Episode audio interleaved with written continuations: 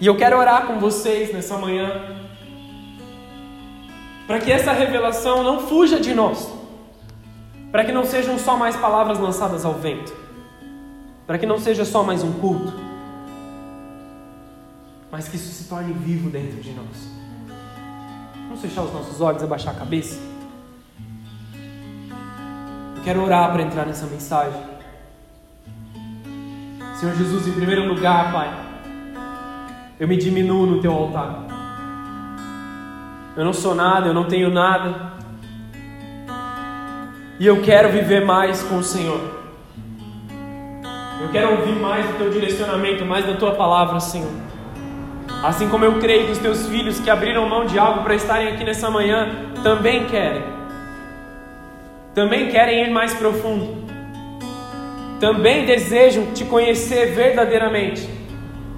Então, em nome de Jesus, Pai, traz uma revelação, Senhor, nessa manhã. Traz a tua palavra rema, que nos ministra, que nos ensina, que nos leva mais próximos de Ti como uma, uma espada, Senhor, que divide o nosso coração, retirando, Deus, tudo aquilo que não deveria estar lá dentro.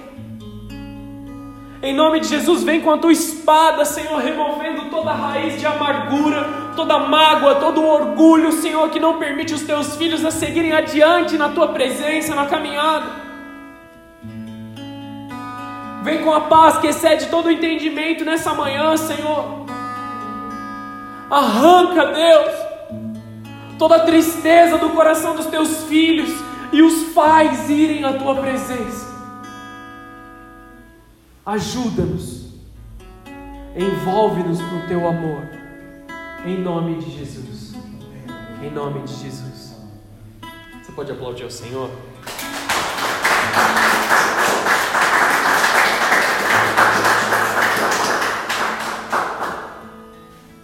Glória a Deus, amém? Eu quero reconhecer que falar de perdão nunca é fácil. Nunca é fácil. A própria palavra soa como soa pesada aos nossos ouvidos. Quando a gente fala perdão, é como se alguém xingasse você, sabe? É como se fosse um palavrão. Se você está falando sobre alguma situação com alguém ah, aconteceu isso, isso, aquilo, tal. E a pessoa vem para você e fala assim: "Ah, você tem que perdoar". Parece que a pessoa te xingou, né? Mas um tapa na sua cara. Porque perdão ele ataca diretamente a nossa carne. O perdão, ele confronta diretamente a natureza adâmica caída dentro de nós. A natureza do homem que está desligado de Deus. Porque nós temos uma, e nós sabemos disso, que nós temos uma guerra entre a carne e o espírito todos os dias. Todos os dias nós escolhemos fazer a vontade de Deus ou fazer a nossa própria vontade. E o perdão talvez seja uma das coisas mais difíceis de acontecer nas nossas vidas. Perdão confronta o nosso orgulho, confronta as nossas mágoas, confronta as nossas dores, confronta também os traumas mais profundos da nossa alma.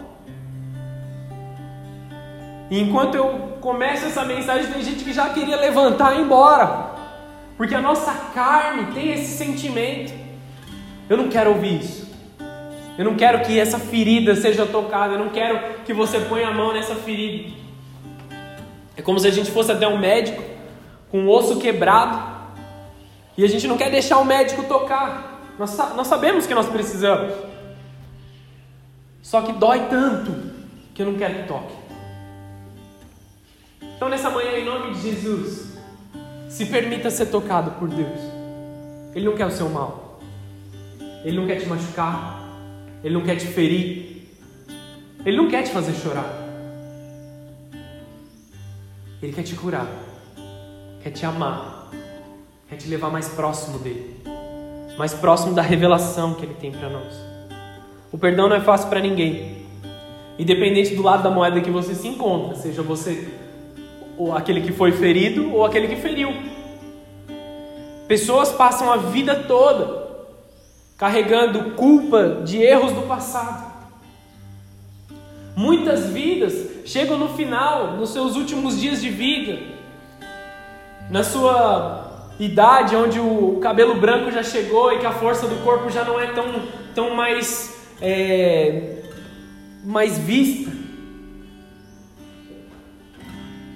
E ao invés de descansarem no prazer da sua vida, descansarem contemplarem a família que criaram, aquilo que conquistaram, estão presos em mágoas profundas, em traumas profundos, porque erraram no passado, erraram na sua mocidade, né? Mocidade é uma palavra de velho, né? Erraram enquanto são jovens, erraram nos seus 20, 30 anos, e carregam por toda a vida esse erro. Machucaram pessoas, feriram pessoas, e chegam nos seus últimos dias de vida tristes, magoados, sabendo que poderiam ter feito algo diferente.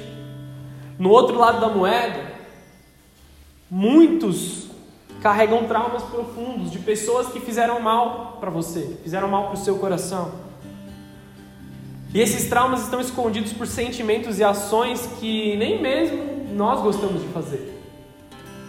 Sabe aquele texto que Paulo diz: O bem que eu quero, eu não consigo praticar, mas o mal que eu sei que é errado, eu pratico. Paulo estava falando dele na carne, entende? Nele ausente de Deus. Essa é a atitude daqueles que estão magoados. De novo, eu não, eu não tiro a, a dor que você existe, eu não estou diminuindo a sua dor. Pelo contrário, eu estou reconhecendo a sua dor. Não estou dizendo que é mimimi da sua vida, que você está falando bobeira, que você tem que reprimir mesmo esses sentimentos, que você tem que engolir esse choro. Não, não é isso que eu estou dizendo. Eu reconheço que são motivos legítimos de chorar e de estar amargurado, mas que você não precisa viver a sua vida toda assim. Muitos não conquistam não é porque não querem, é porque foram privados das suas próprias conquistas.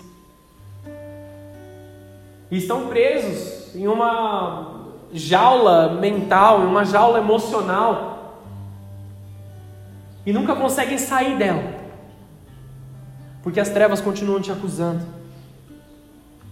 O papel da igreja é ensinar o perdão. A missão de Jesus foi a reconciliação entre o homem e Deus. Romanos 5, no versículo 1.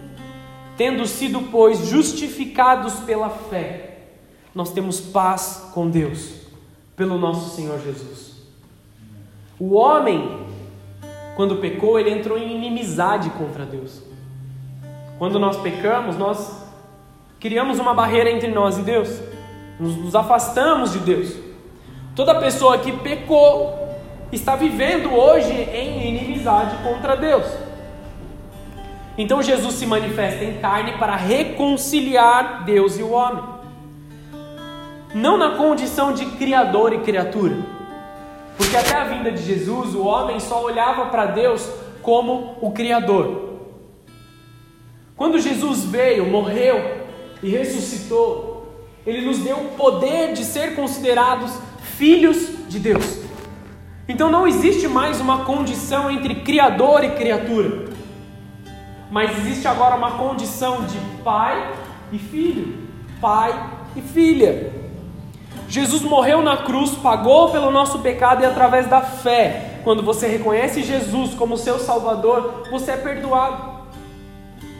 Ou seja, você volta a ter um relacionamento com Deus, você volta a ter paz com Deus. Muitos, quando erram, eles têm esse sentimento de que Deus se colocou em silêncio. Quando erram, tem o um sentimento de como se algo tivesse ah, sido arrancado do seu coração.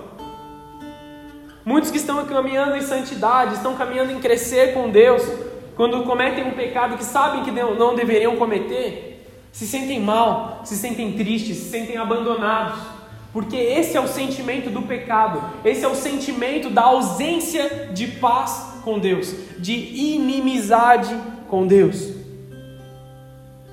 O perdão, primeiro é em nós, para depois ser através de nós. Amém? Você consegue repetir isso comigo? Primeiro em nós, e depois através de nós. Estou sendo um pouquinho mais didático aqui para dar uma acordada na galera. Amém? Eu sei que é um tema complicado, mas acompanha comigo. 1 João 1, versículo 9. Se confessarmos os nossos pecados, Ele é fiel e justo para nos perdoar os pecados e nos purificar de toda a injustiça. Se na sinceridade do seu coração você ora e busca a Deus em perdão, Ele é fiel e justo para te perdoar. Basta ir até Deus.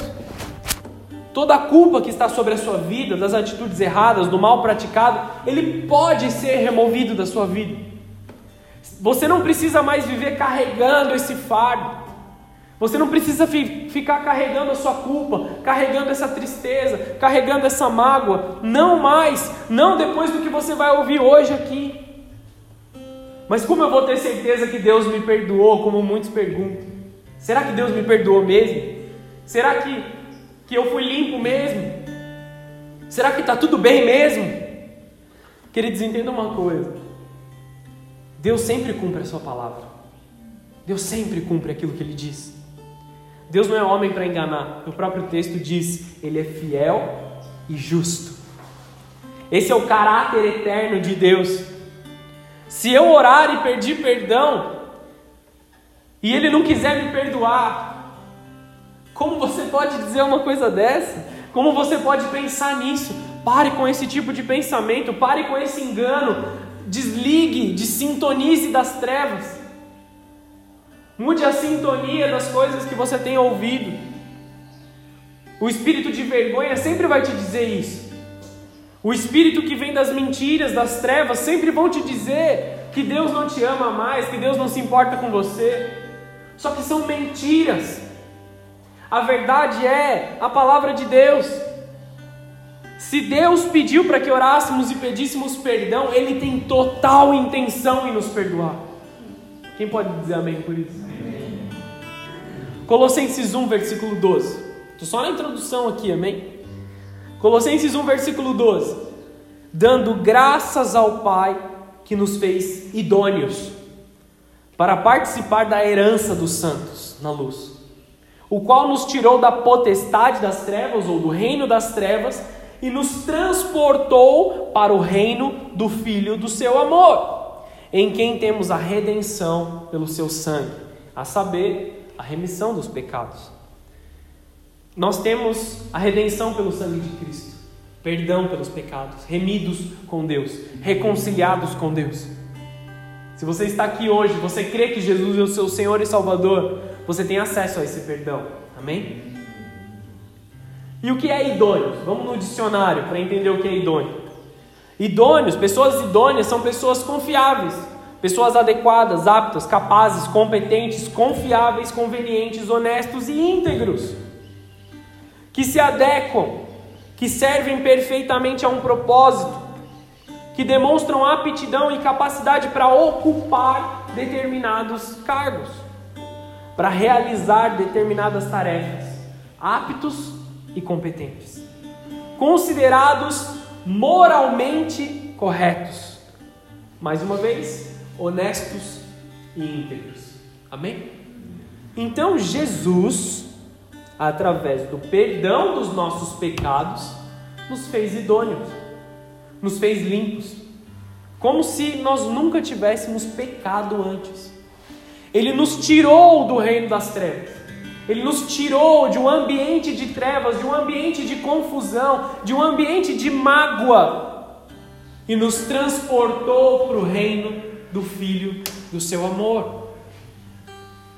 O inferno é aqui e agora, como muitos dizem. Ah, o inferno está acontecendo ao redor. Olha só a televisão, olha só a mídia, olha só a maldade, olha só tudo que está acontecendo ao meu redor. O inferno é aqui. Só que a Bíblia descreve o inferno que é um pouco pior do que isso. E aí um pouco eu estou sendo bonzinho, amém? Isso é só uma amostra do que vai acontecer na eternidade afastado de Deus. Muitos, quando vão para a igreja, falam assim: ah, agora que eu estou na igreja, as coisas erradas estão acontecendo comigo. Tava tudo bem antes de eu ir para a igreja, alguns dizem. Eu não tinha tanto problema assim antes de eu ir para a igreja. A questão é que quando Deus nos transporta, do reino das trevas para o reino do Filho, para o reino de Deus, para um reino de santidade, para um reino de paz, a primeira coisa que muda é a nossa percepção quanto às coisas. Então, na verdade, tudo estava sendo destruído ao nosso redor. Só que nós não tínhamos a percepção de que as coisas estavam tão mal quanto elas estão. E agora nós começamos a lutar contra as trevas, e as trevas resistem a nós. Eles tentam resistir, Satanás tenta resistir, tenta te trazer de volta. Mas a realidade é que o reino de Jesus ele é muito maior, ele é muito mais poderoso. A liberdade de Jesus é muito mais elevada, a paz que Jesus te oferece é muito maior.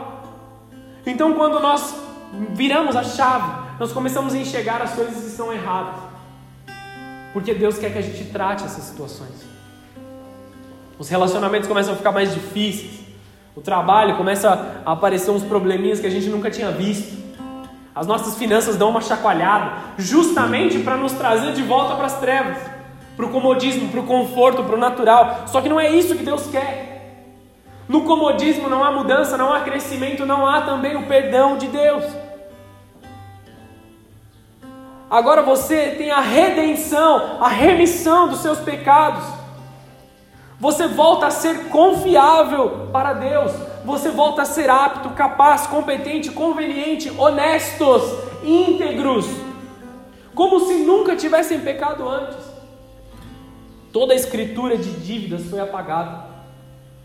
Toda a dívida que, foram, que colocaram sobre a tua vida, ela foi apagada. Todo erro que você cometeu, todo mal que você causou, ele foi apagado. Não existe mais uma condenação para você. Não existe mais condenação para aqueles que estão em Cristo.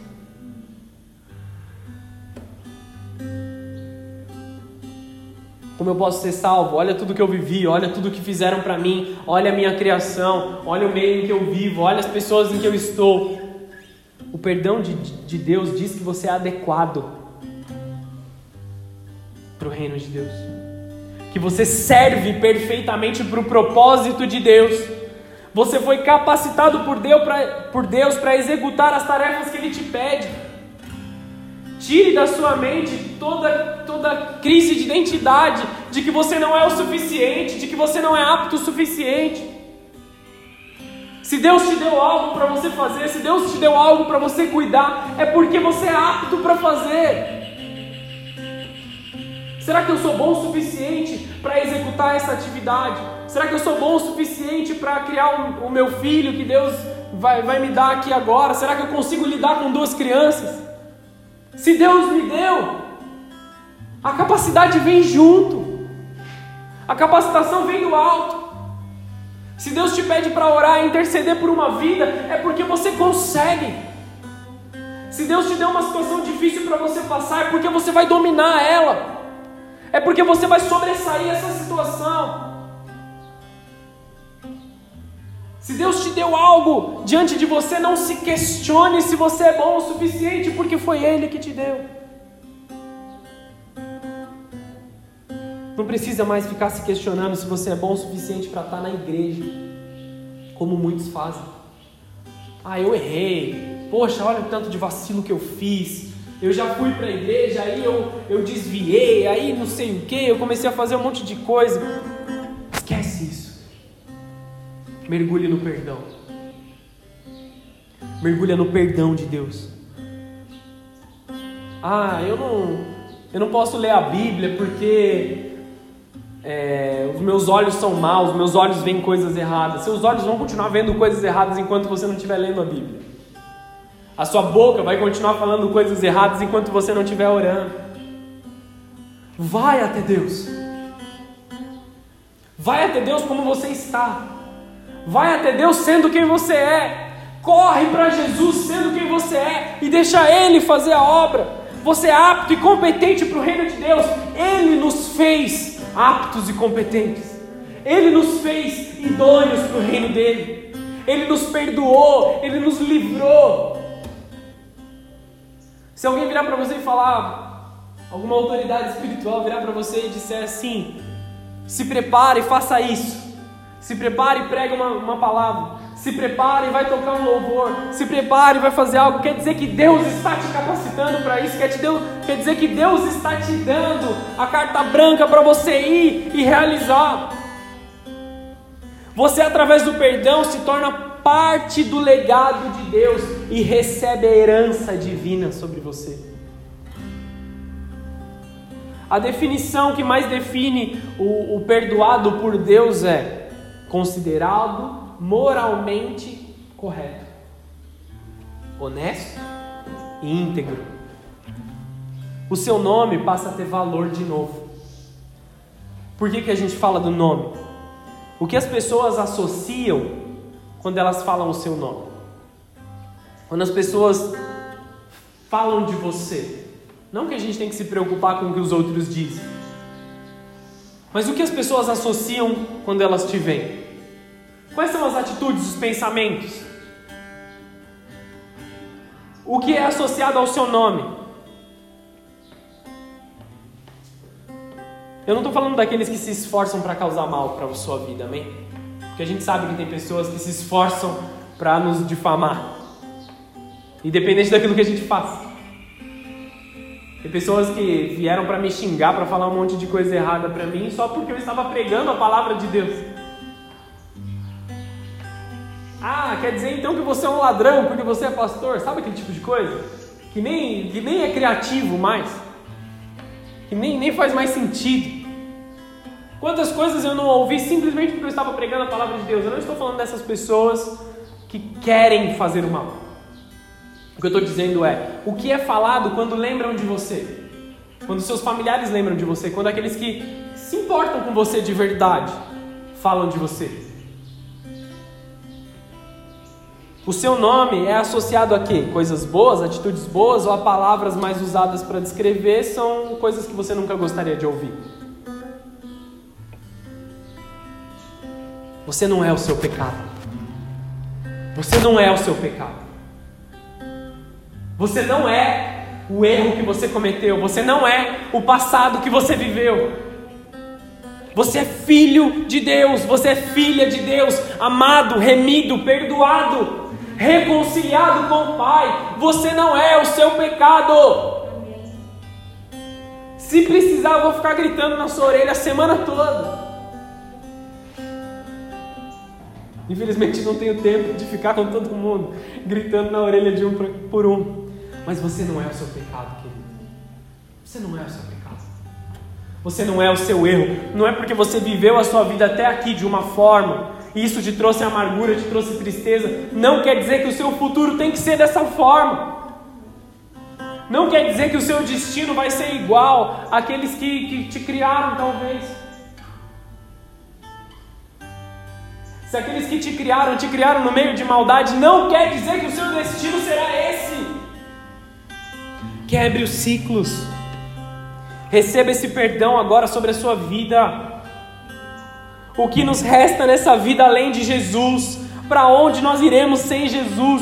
Que tipo de vida nós levaremos se nós rejeitarmos a Jesus? Medo, angústia, desespero, maldade tristeza, todos os frutos de um coração que rejeitou a salvação. A vinda de Jesus está próxima, não existe momento mais propício para falar de perdão. Não existe momento mais propício. Hebreus 2, versículo 3. Como escaparemos nós se não atentarmos para tão grande salvação, a qual, começando a ser anunciada pelo Senhor, foi-nos depois confirmada pelos que a ouviram. Jesus anunciou a salvação, depois os apóstolos, depois a igreja, e os testemunhos foram crescendo.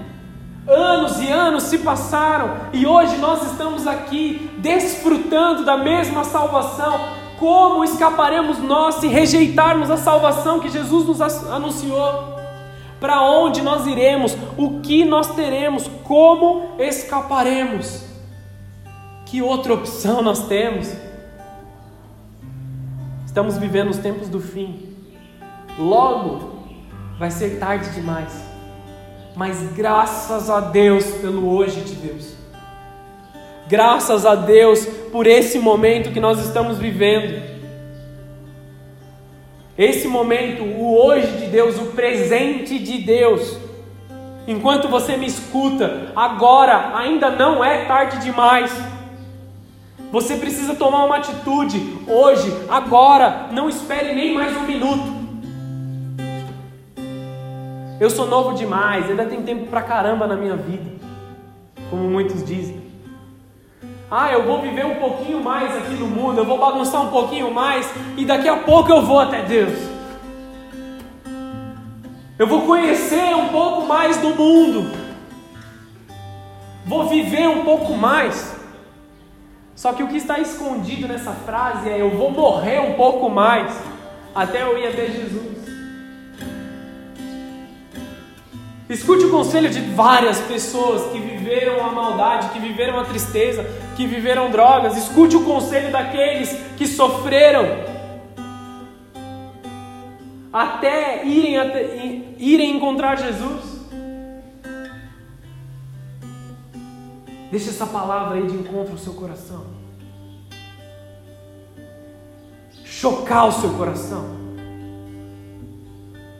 Com uma carreta batendo numa, numa motoca.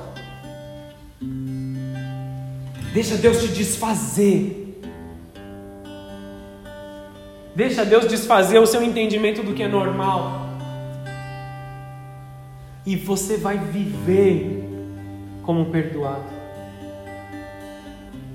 Eu não tenho medo das minhas próximas atitudes, porque eu sei o quanto Ele me perdoou, eu sei o quanto Ele me transformou, e eu vivo na certeza de que é Ele quem me guia, de que é o Espírito Santo que toma a minha vida. Eu tenho medo sim do pecado, eu fujo do pecado, mas eu não vivo preocupado com as coisas das trevas. Oro todos os dias para não cair em tentação, sim. Mas não tenho medo das trevas, mas temor daquele que me salvou, daquele que me libertou. Honra aquele que é acima de todas as coisas. Outros, por outro lado, dizem: Eu sou velho demais. Já passou muito tempo do meu erro. Ninguém nem lembra mais. Eu já vivi minha vida inteira assim, por que, que eu vou mudar agora? Esse tipo de pensamento não te serve de nada. Esse tipo de pensamento não te transforma em nada. A missão de Jesus era sem pecado, um homem que viveu sem pecado, morrer por pecadores. Agora eu vou entrar na palavra dessa manhã, amém? Isso foi só uma introdução. Você aguenta comigo mais um pouco? Abre a sua Bíblia em Lucas 23, no versículo 20.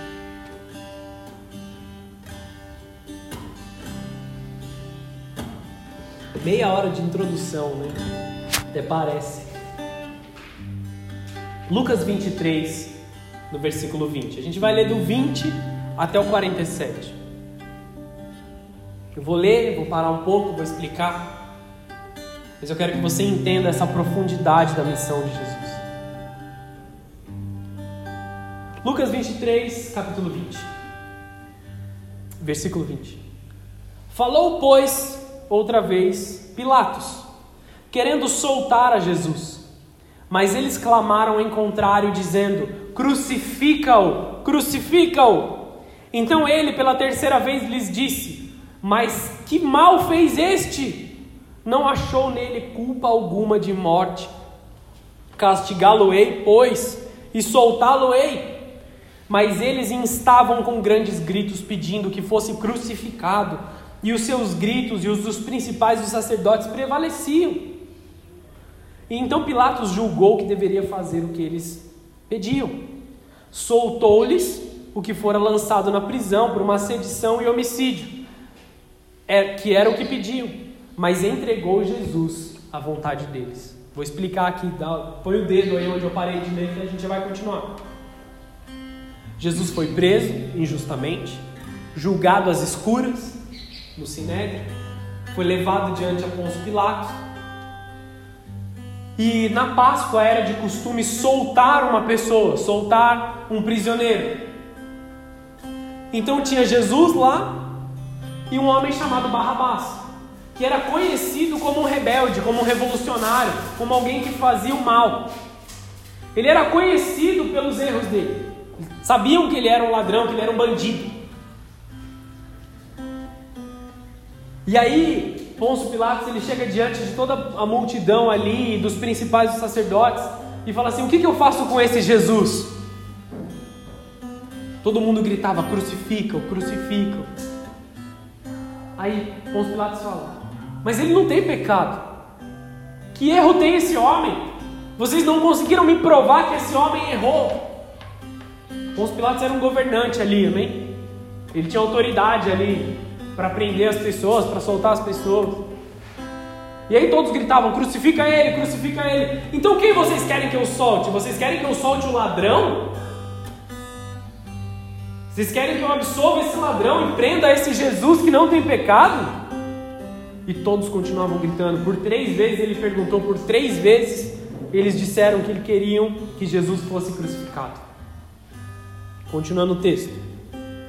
E quando iam levando, tomaram um certo Simão, Sirineu, que vinha do campo, e puseram-lhe a cruz sobre as costas. Jesus estava carregando a sua cruz.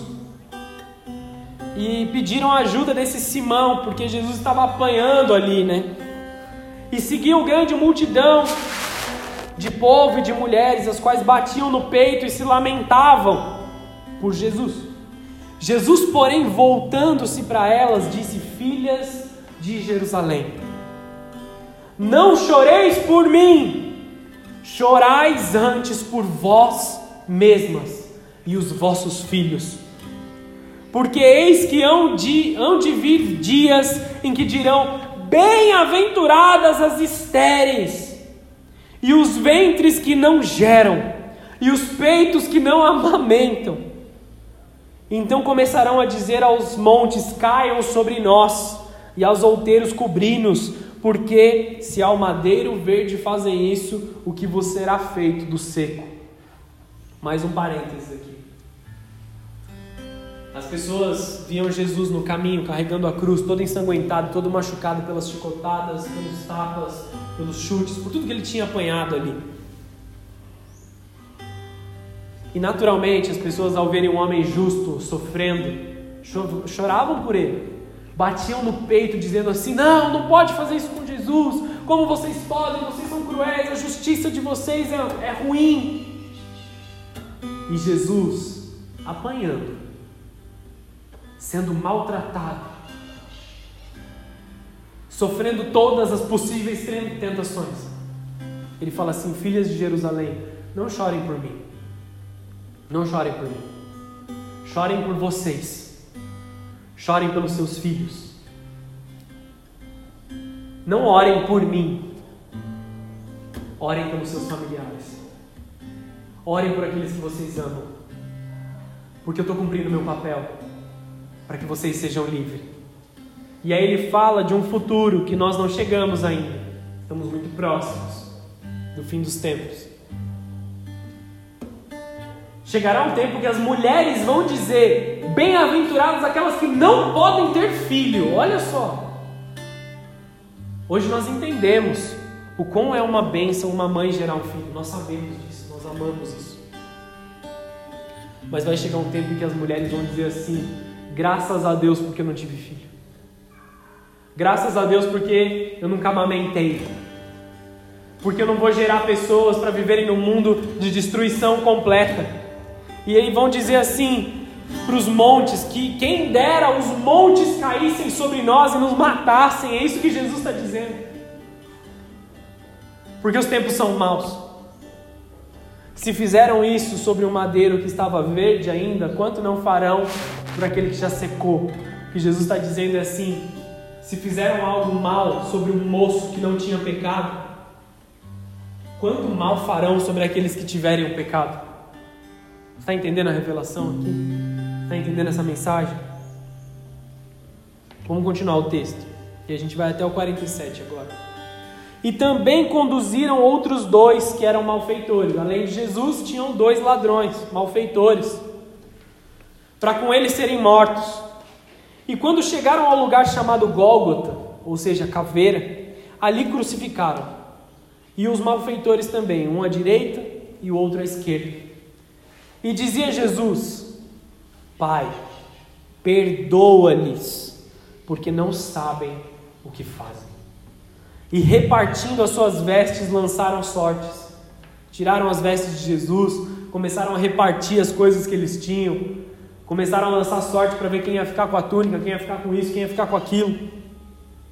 E o povo estava olhando, e também os príncipes, os príncipes zombavam dele, dizendo: Aos outros salvou, salve-se a si mesmo, se este é o Cristo, o escolhido de Deus.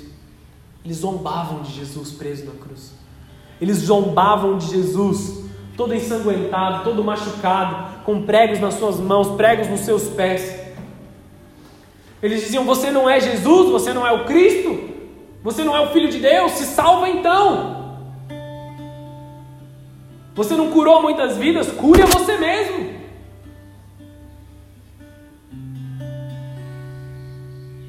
E também por cima dele estava um título, escrito em letras gregas, romanas e hebraicas.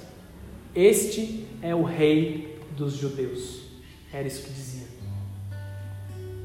Um dos malfeitores que estavam pendurados blasfemava dele, dizendo: Se tu és o Cristo, salva-te a ti mesmo e salva nós também.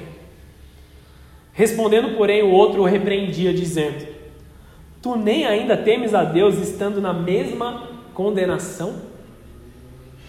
Nós, na verdade, com justiça, porque recebemos o que nossos feitos mereciam. Mas este nenhum mal fez. E disse a Jesus: Lembra-te de mim quando entrares no teu reino. Disse-lhe Jesus: Em verdade te digo que hoje mesmo estarás comigo no paraíso. E já era quase a hora sexta, ou seja, as três horas da tarde. E houve trevas sobre toda a terra, até a hora nona, às seis horas da tarde. Escurecendo-se o sol, rasgou-se ao meio o véu do templo. E clamando Jesus com grande voz, disse: Pai, nas tuas mãos entrego o meu espírito. E havendo dito isto, expirou. E o centurião, vendo o que tinha acontecido, um líder ali do exército, centurião, deu glórias a Deus, dizendo: Na verdade, esse homem era justo. Um, o centurião, o líder militar ali, que tinha crucificado Jesus, ele falou assim: Esse homem era justo. O temor que não entrou no coração desse homem, o desespero que não bateu no coração desse centurião, quando ele percebeu que era um homem justo sendo pregado no madeiro. Vamos analisar um pouquinho o diálogo entre os homens ali. Estava Jesus crucificado no madeiro, um ladrão de um lado, um bandido do outro. E o bandido fala assim: Jesus, salva a gente então, você não é Jesus, você não é o Cristo, tira a gente daqui. Também zombava, como o povo fazia. O outro homem, ele reconhece, ele fala assim: Para de zombar dele. Você não consegue temer a Deus, você não consegue reconhecer a Deus, estando na mesma condição que Deus. Olha a chave aqui. Jesus sofreu também, e muito por nós, na mesma condição que Deus. Jesus se, se colocou numa condição pior do que a nossa hoje. Nós estamos vestidos, nós estamos alimentados, nós estamos sentados numa cadeira confortáveis aqui. Eles estavam na mesma condição que Cristo, pregados no madeiro. Nós estamos numa condição melhor. Amém? E aí ele fala assim: Senhor, lembra-te de mim quando entrares no paraíso. Ele se arrependeu, ele reconheceu. Talvez ele nem tivesse tido tempo ou fôlego suficiente para pedir perdão mas o coração dele era um coração de arrependido. Ele fala, Jesus, a nossa, a nossa condenação ela é justa. A gente está sendo condenado, a gente está aqui na cruz porque nós erramos. Eu estou pagando o preço do que eu fiz errado. Ele reconheceu ali diante de todo mundo. Ainda que ele não tivesse fôlego no pulmão dele para gritar isso para todos, ele reconheceu. E ele fala: Jesus, lembra-te de mim. Lembra-te de mim quando entrares no teu reino. A atitude do pecador arrependido é confessar suas falhas. Reconhecer que ele estava sofrendo a condenação justa. Ele sabia que a morte física era iminente. Ele sabia que já não tinha mais o que fazer. Mas sabia que Cristo era a própria vida e poderia salvá-lo. A palavra aqui entrares no grego original é ercromai. Não sei se eu estou dizendo isso do jeito certo. Essa palavra é utilizada para quando as pessoas vêm ou estão retornando de algum lugar. Esse pecador, esse ladrão, esse bandido, ele entendeu algo que nem os discípulos conseguiram entender por até que acontecesse. Muitos dos discípulos precisaram de provas físicas para entender aquilo. Mas esse bandido ele entendeu uma coisa. O pecador sabia que Cristo ia voltar. Ele sabia que Jesus ia voltar para levar os dele, para levar os seus filhos. Ele entendeu o mistério. Nele tinha uma fé que os discípulos mais próximos até duvidaram que aconteceria. Não dá para entrar nesse assunto, mas lembra daqueles que voltaram para sua aldeia, que se chamava Emaús? Quando Jesus morreu? Ah, Jesus morreu, então vamos embora, vamos voltar para casa. Foi o sentimento que habitou neles. Não houve nele autossuficiência para tentar se salvar. Ele não tentou convencer Jesus com palavra. Ele não tentou sair da cruz. Ele não tentou nada. Ele simplesmente aceitou o seu destino.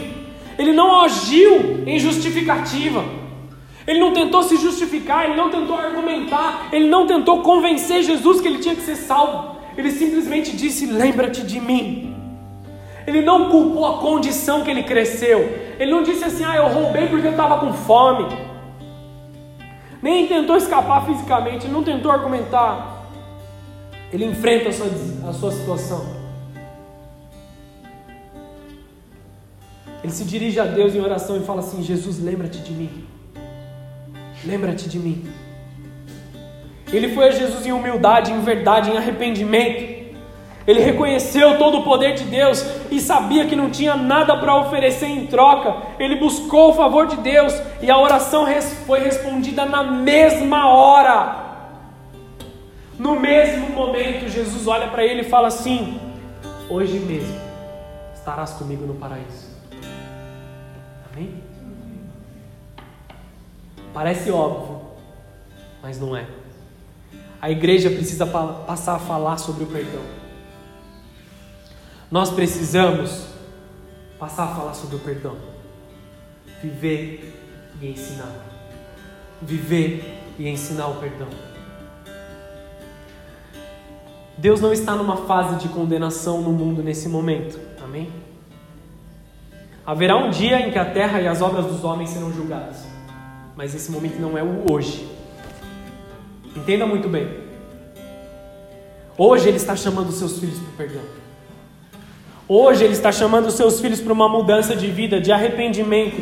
O julgamento vai ocorrer no grande e terrível dia do Senhor, quando Cristo voltar nos ares. E Deus se preocupa como você vai estar nesse dia.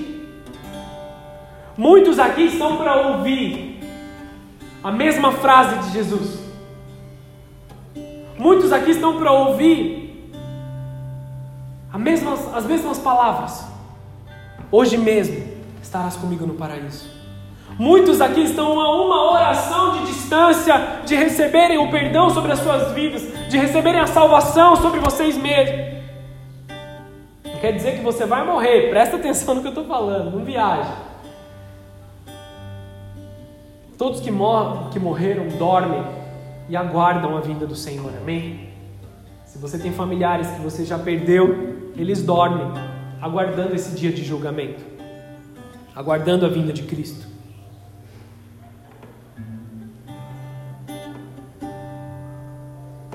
Hoje, o tempo kairós de Deus ainda não chegou para aquele pecador. Esse pecador ele também dorme e aguarda. Não é um tempo medido em horas, dias e anos, mas o tempo oportuno de Deus. Esse homem descansa, assim como nós descansaremos quando morreremos, quando morrermos. O que esse homem recebeu de Deus, ele foi uma promessa. Hoje a sua salvação foi consumada. Hoje mesmo estarás comigo no paraíso, quer dizer, você foi salvo agora. Sua vida foi mudada agora, você foi perdoado agora. Você não é mais maldito, você não é mais é, um pecador, você foi feito idôneo. Hoje mesmo estarás comigo no paraíso. Hoje mesmo você pode iniciar a sua vida no paraíso. É isso que Jesus tem para cada um de nós aqui. Hoje mesmo você pode viver uma vida de céus na terra se desligando das amarras das trevas e vivendo a cultura do céu sobre a tua vida. O mesmo perdão que agiu em você agora vai agir através de você. A igreja precisa aprender amar o próximo, é preciso amar a si mesmo. Qual o primeiro mandamento? Amar a Deus sobre todas as coisas. O segundo, amar o próximo como a ti mesmo. Eu te amo como eu me amo. Perdoar é se amar. Ok? Então quer dizer que perdoar não é amar o próximo? Não, perdoar é se amar. Em primeiro lugar, se perdoe pelo que você fez. Em segundo lugar, perdoe o próximo para que a sua alma seja livre. Eu falei isso um outro dia aqui, mas eu vou falar de novo nessa mensagem. A figura bíblica do perdão é como um homem que está segurando no, na garganta de outro, chacoalhando ele todo o tempo. Paga o que você me deve, paga o que você me deve. Essa é a figura bíblica do perdão. Quando nós seguramos o perdão contra a vida de outra pessoa, nós estamos cobrando essa vida. Mas sabe qual é a realidade? A pessoa que te machucou nem lembra mais o que aconteceu. A sua alma está presa a alguém. E talvez você esteja amaldiçoando essa vida há anos, há, há palavras e palavras, semana após semana, amaldiçoando, amaldiçoando, desejando algo em troca. Mas só quem está sofrendo é você. Só quem está sendo destruído por dentro é você. Só quem está perdendo a esperança é você. O mesmo perdão que te atingiu agora vai ser através de você e você vai aprender a perdoar, vai aprender a pedir perdão. A igreja precisa aprender a amar o próximo e amar a si mesmo.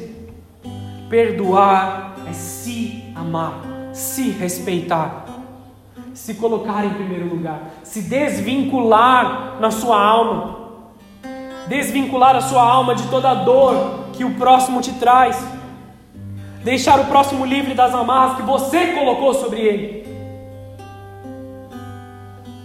Quando você segura o perdão sobre a vida de alguém, você acha no seu subconsciente de que você cavou uma cova e jogou essa pessoa lá. Mas na realidade, espiritualmente falando, você cavou uma cova e pulou nessa cova. E não consegue sair.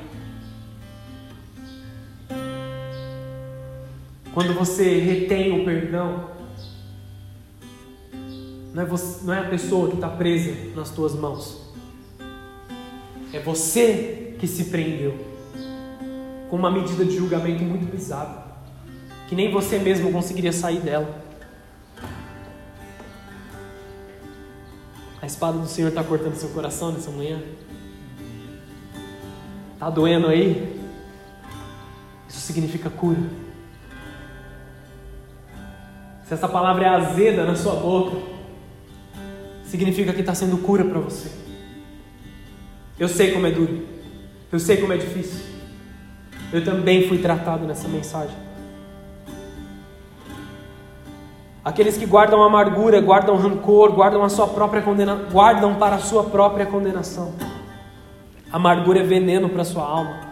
causa desesperança, causa pânico. Rancor destrói a sua vitalidade, corrói os seus ossos, gera desespero, medo de ser ferido novamente. Já observaram aqueles cachorros que foram maltratados na rua quando eles são adotados? A forma com que eles agem? Eles são completamente é, agressivos. Se você vai pôr a mão nele para fazer carinho, já sai latindo, já quer morder. Como eles são reativos, como eles querem morder todo mundo quando alguém chega perto, seja para fazer carinho, seja para maltratar. Eles já não sabem mais diferenciar quem quer o bem de quem não quer mais o bem. Aqueles que não perdoam não sabem diferenciar as pessoas que querem o bem daquelas que não querem. Quantas pessoas que eu não fui conversar no caráter de, de, de pastor, de conselheiro, de tentar amar, de tentar ajudar, e não me maltrataram por simplesmente dizer que Jesus amava. Acreditem, já aconteceu muito, muito mesmo. Me maltrataram para tentar me afastar ou tentar tirar algo de mim. Mas a visão espiritual que eu recebi é: somente demonstre o amor, somente demonstre o carinho. Porque as pessoas estão machucadas. Às vezes você tenta ajudar alguém e as pessoas te maltratam. Não condene essas pessoas. Não coloque um X na testa dessa pessoa e manda ela para o inferno. Não faça isso. Você não é o culpado por ela estar dessa forma. Você pode ser a solução. Você pode ser a solução. Tratam todos com rejeição, com dureza, com agressividade. O mesmo perdão que veio sobre nós precisa ser transferido através das nossas vidas. É necessário perdoar para viver em paz, fazer reconciliação com as pessoas em tudo que depende de nós. Pedir perdão e perdoar. Essa é a sua missão a partir de hoje. O que mais impede as pessoas de perdoar são sentimentos como orgulho, o ego exaltado, medo de se machucar de novo, rancor, amargura, como nós falamos já. O orgulho ele sempre vai ser seu inimigo, amém? Seu ego não é o seu amigo. O orgulho sempre vai ser um problema de todo ser humano. Alguns mais, alguns menos. Orgulho é um problema, porque mexe com o nosso eu, com o nosso nome, com quem nós somos. Para vencer isso, nós precisamos agir em obediência para com Deus ser humildes de espírito. Perdão não é uma sugestão de Deus. Não são boas práticas do reino. Existem algumas atitudes que são boas práticas do reino. Perdão não é uma delas. A palavra de Deus não é, se sobrar um tempo aí, se der, se você tiver uma, uma brechinha na sua agenda, se você não tiver nada melhor para fazer, dá uma perdoadinha. Jesus não fala dar uma perdoadinha. Como se fosse algo pequeno, como se fosse algo que não é importante. O mandamento de Jesus, e eu te aconselho a abrir sua Bíblia em Colossenses 3, versículo 13, por favor. Colossenses 3, versículo 13 diz assim: Suportando-vos uns aos outros e perdoando-vos uns aos outros. Se alguém tiver queixa contra outro, assim como Cristo vos perdoou, assim fazei vós. E sobre tudo isso, revesti-vos de amor, que é o vínculo da perfeição. Quer se tornar perfeito como Cristo? Viva no amor. O amor é perfeito. No amor não existe nenhuma falha no amor não existe falta de perdão. No amor não existe ira, no amor não existe mágoa, no amor não existe amargura, no amor não existe orgulho, no amor não existe ego. Deus te perdoou, a sua responsabilidade é perdoar também. Não importa se você acha que a pessoa não é digna do seu perdão, Deus é misericordioso com quem Ele quiser ter misericórdia. Ele se compadece de quem Ele quiser se compadecer. Observe a vida do ladrão ao lado de Jesus. Toda a vida dele, toda a vida, ele fez coisas erradas. O último segundo, o último suspiro dele, ele se ele confessa.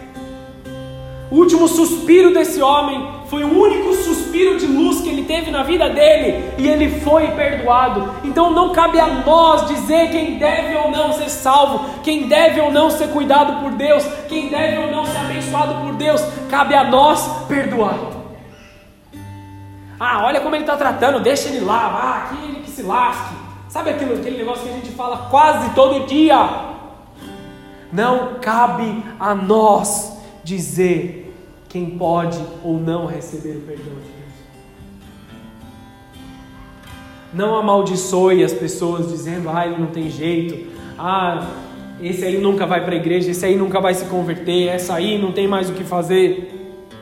Não amaldiçoe as pessoas dizendo coisas como isso. Ah, Deus, eu me dedico à Sua obra há tantos anos, eu sou tão santo, eu sou tão cheio de glória, oh, aleluia. E olha como essa pessoa é. Não caia na sua própria condenação. Para com isso, querido. Para com isso. Deus é misericordioso em seu caráter. Aprenda sobre o amor de Deus. Aprenda o quanto Ele te amou para amar da forma correta. Perdão não é sugestão, perdão é mandamento. Chegando ao fim dessa mensagem, nós precisamos viver como uma igreja unânime, como uma igreja que é um, que é unida, que está ligada, que está interagindo. Mateus 18, 18 eu preguei sobre isso, sobre uma parte dessa mensagem. Agora vai a segunda parte da revelação. Mateus 18, 18. Em verdade vos digo que tudo quanto ligares na terra será ligado nos céus, e tudo que desligares na terra terá sido desligado no céu. Lembra dessa mensagem, o poder da palavra? Também vos digo que, se dois concordarem com o que na terra, concordarem na terra, acerca de qualquer coisa que pedirem, isso lhe será feito por meu Pai que está nos céus. Aqui a palavra da semana passada, o poder da oração. Estamos ligando todas as coisas aqui, amém? A mensagem de hoje. Porque onde estiverem dois ou três reunidos em meu nome, aí estou no meio deles. Então Pedro, entendendo essa revelação, entendendo que as pessoas tinham que estar bem, tinham que estar ligadas, tinham que concordar, tinham que orar junto, famílias orando junto, traindo a presença de Deus, igreja orando junto, atraindo a glória de Deus. E aí Pedro ele fala assim: tá bom, o que impede que as pessoas estejam juntas é a falta de perdão. Então eu preciso perguntar para Jesus como que eu lido com o perdão. Então Pedro, aproximando-se dele, disse: Senhor, até quantas vezes pecará o meu irmão contra mim e eu terei que perdoá-lo? Até sete vezes? Sete é um limite, Jesus. Então, se o Will errar comigo mais de sete vezes, eu posso parar de perdoar? Posso condenar ele então na oitava? E Jesus lhe disse: Não te digo que até sete vezes, mas até setenta vezes sete. Quem é bom de matemática já fez o cálculo que é 149. Aqui fala da concordância em oração da igreja, tá bom? Então a igreja fala em, vive em concordância, uma igreja unida, uma igreja reconciliada com Deus, entre os filhos de Deus, os membros da igreja. Até quando devo perdoar? Tem um limite para o meu perdão? Tem um limite para a minha paciência? Tem um limite para a minha forma benigna de agir com as outras pessoas? 140 vezes? 149 vezes, então? Esse é o limite, então, Jesus? Foi o que você disse. Isso é uma forma legalista de olhar a palavra de Deus. Porque Jesus não falou assim 149 vezes. Ah, ok então, Jesus falou, eu só vou perdoar as pessoas 149 vezes em um dia. Quem consegue errar mais de 149 vezes com você?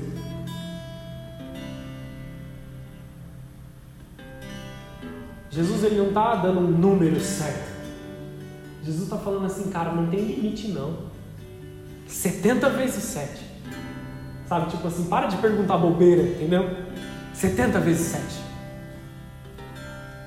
Não tem um limite de onde vai o nosso perdão, como o perdão de Deus não tem um limite na nossa vida. Os legalistas usam esse número, limitando a glória de Deus, limitando o amor de Deus, distorcendo o mandamento. Mas a verdade é que no momento em que pisam na bola com você, você já explode, já amaldiçoa, já exclui, já cancela a pessoa da sua vida. Cadê a tolerância das pessoas dentro da igreja? Cadê a tolerância das pessoas dentro do lar? Cadê o perdão e o amor no meio do povo de Deus? É tempo de perdoar e de ser perdoado. Uma frase muito conhecida de um dos pregadores mais icônicos de toda a história, Charles Spurgeon. A menos que você perdoe o seu próximo, você estará orando a sua própria sentença de morte ao orar o Pai Nosso. Como se diz no Pai Nosso? Perdoa as nossas dívidas, assim como nós perdoamos. Olha só o que você está dizendo. Deus, me julga da forma com que eu estou julgando. Deus, me perdoa na mesma medida que eu estou perdoando as pessoas. Me tolera na mesma forma que eu tolero os outros. Mas, pastor, e quanto àqueles que já morreram? É uma dificuldade aí, né? Entregue essas vidas a Deus. Entregue essas pessoas ao Senhor. Ore pedindo que Deus desvincule todo o laço de alma entre você e essa pessoa que já se foi. Peça perdão a Deus por não ter conseguido se reconciliar em vida. Pastor, você não sabe o que me fizeram. Não mesmo. Talvez até nem vale a pena saber. Mas Deus sabe. E o mandamento dele permanece. Deus não mudou a Bíblia por sua causa. A sua dor não precisa permanecer, querido. Eu sei que está doendo. Eu sei que está doendo o que fizeram para você. Eu sei que foi muito difícil aquilo que fizeram para você. Mas essa dor não precisa ficar aí. A mágoa, a ferida não precisa mais doer. Deixa Deus te curar dessa dor profunda. Deixa Deus fazer uma nova história na sua vida. Perdoar, a atitude de perdoar é uma atitude de destruir a dor, como uma espada que corta a cabeça daquele monstro que vem atrás de você todo o tempo. Perdoar é se livrar da ansiedade que bate. Quando você ouve um nome, quando, quando você se lembra de uma situação, quando você sente que vai acontecer de novo. Queridos, independente se você perdoar ou não, você não tem o controle do que vai ser no seu futuro. Você não consegue controlar se a mesma situação vai acontecer com você ou não. Se você foi traído num relacionamento, você não tem o menor controle se no próximo relacionamento você vai ser traído de novo. Não cabe a nós. Então perdoe, viva livre, viva de uma forma em paz, de todos os jeitos. Deixa Deus te guardar, entrega o seu futuro ao Senhor, confia nele, tira a mão daquilo que você acha que você está seguro, daquilo que você acha que você consegue com as suas próprias mãos, tira a mão, deixa Deus fazer, entregar a Deus as coisas é a melhor opção, porque Jesus é suficiente. Jesus é suficiente sobre todas as coisas. Você não é mais maldito. Você não é mais amaldiçoado. Você não é o seu pecado. Você não foi condenado. Você está aqui na presença de Deus, Ele ainda tem uma história maravilhosa na sua vida. Muitas pessoas argumentam: para mim não tem mais jeito. eu vou ter que viver longe de Deus para o resto da minha vida. Pessoas que acreditam ter pecado tanto que o sacrifício de Jesus não se aplica mais. Mas a qualidade do sacrifício de Jesus, ela é eterna, ela é completa. Toda maldição foi removida, não há necessidade de um novo sacrifício, não há necessidade de uma nova atitude. De novo, você não está amaldiçoado. Nossos pecados geram sim consequências para as nossas vidas. Muitos que destruíram tudo que construíram em suas vidas têm que começar de novo. Uma palavra lançada não pode voltar atrás. Um coração partido ele tem que ser consertado, criado uma confiança desde o início. Muitos podem acreditar que pelo muito uso de drogas, pelo muito uso de pornografia, de coisas que, que são tristes demais para a gente falar aqui,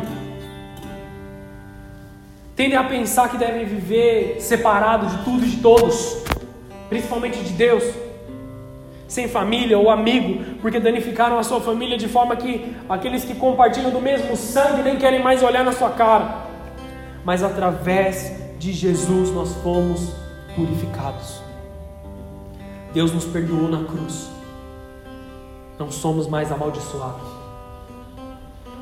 Lucas 9, 23, para a gente encerrar definitivamente. Jesus proclama às multidões: Se alguém deseja seguir-me, Negue-se a si mesmo. Tome a sua cruz dia após dia e caminhe após mim. Caminhe após mim. Me segue. Vem comigo. O que Cristo quer dizer com isso? Nós temos que ser, nós temos que mudar o curso da nossa vida. Pela fé, nós somos justificados. Isso necessariamente diz: abandone algumas coisas. Deixe as coisas para trás. Às vezes, deixa algumas pessoas para trás. Deixa algumas atitudes para trás. Deixa lugares para trás. E viva o melhor que Jesus tem para você. Ah, o, o paraíso é só lá no céu. Não. Nós somos tirados do reino da maldade. Fomos transportados para um reino de glória. Nós podemos viver a eternidade ainda aqui. Deus nos deu grandes coisas, não só lá na eternidade, mas aqui, começando por hoje, vivendo o melhor dessa terra. Mude o curso da sua vida pela fé, você foi justificado. Essa fé tem que ser acompanhada de uma mudança, uma mudança na sua forma de viver. Todo o nosso mal foi colocado sobre Jesus, sobre o Cordeiro de Deus. Devemos deixar o passado no passado. Tome uma atitude.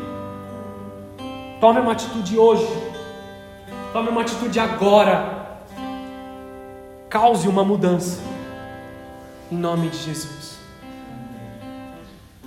Vou pedir para que todos fechem os olhos. Nós faremos duas coisas aqui, amém?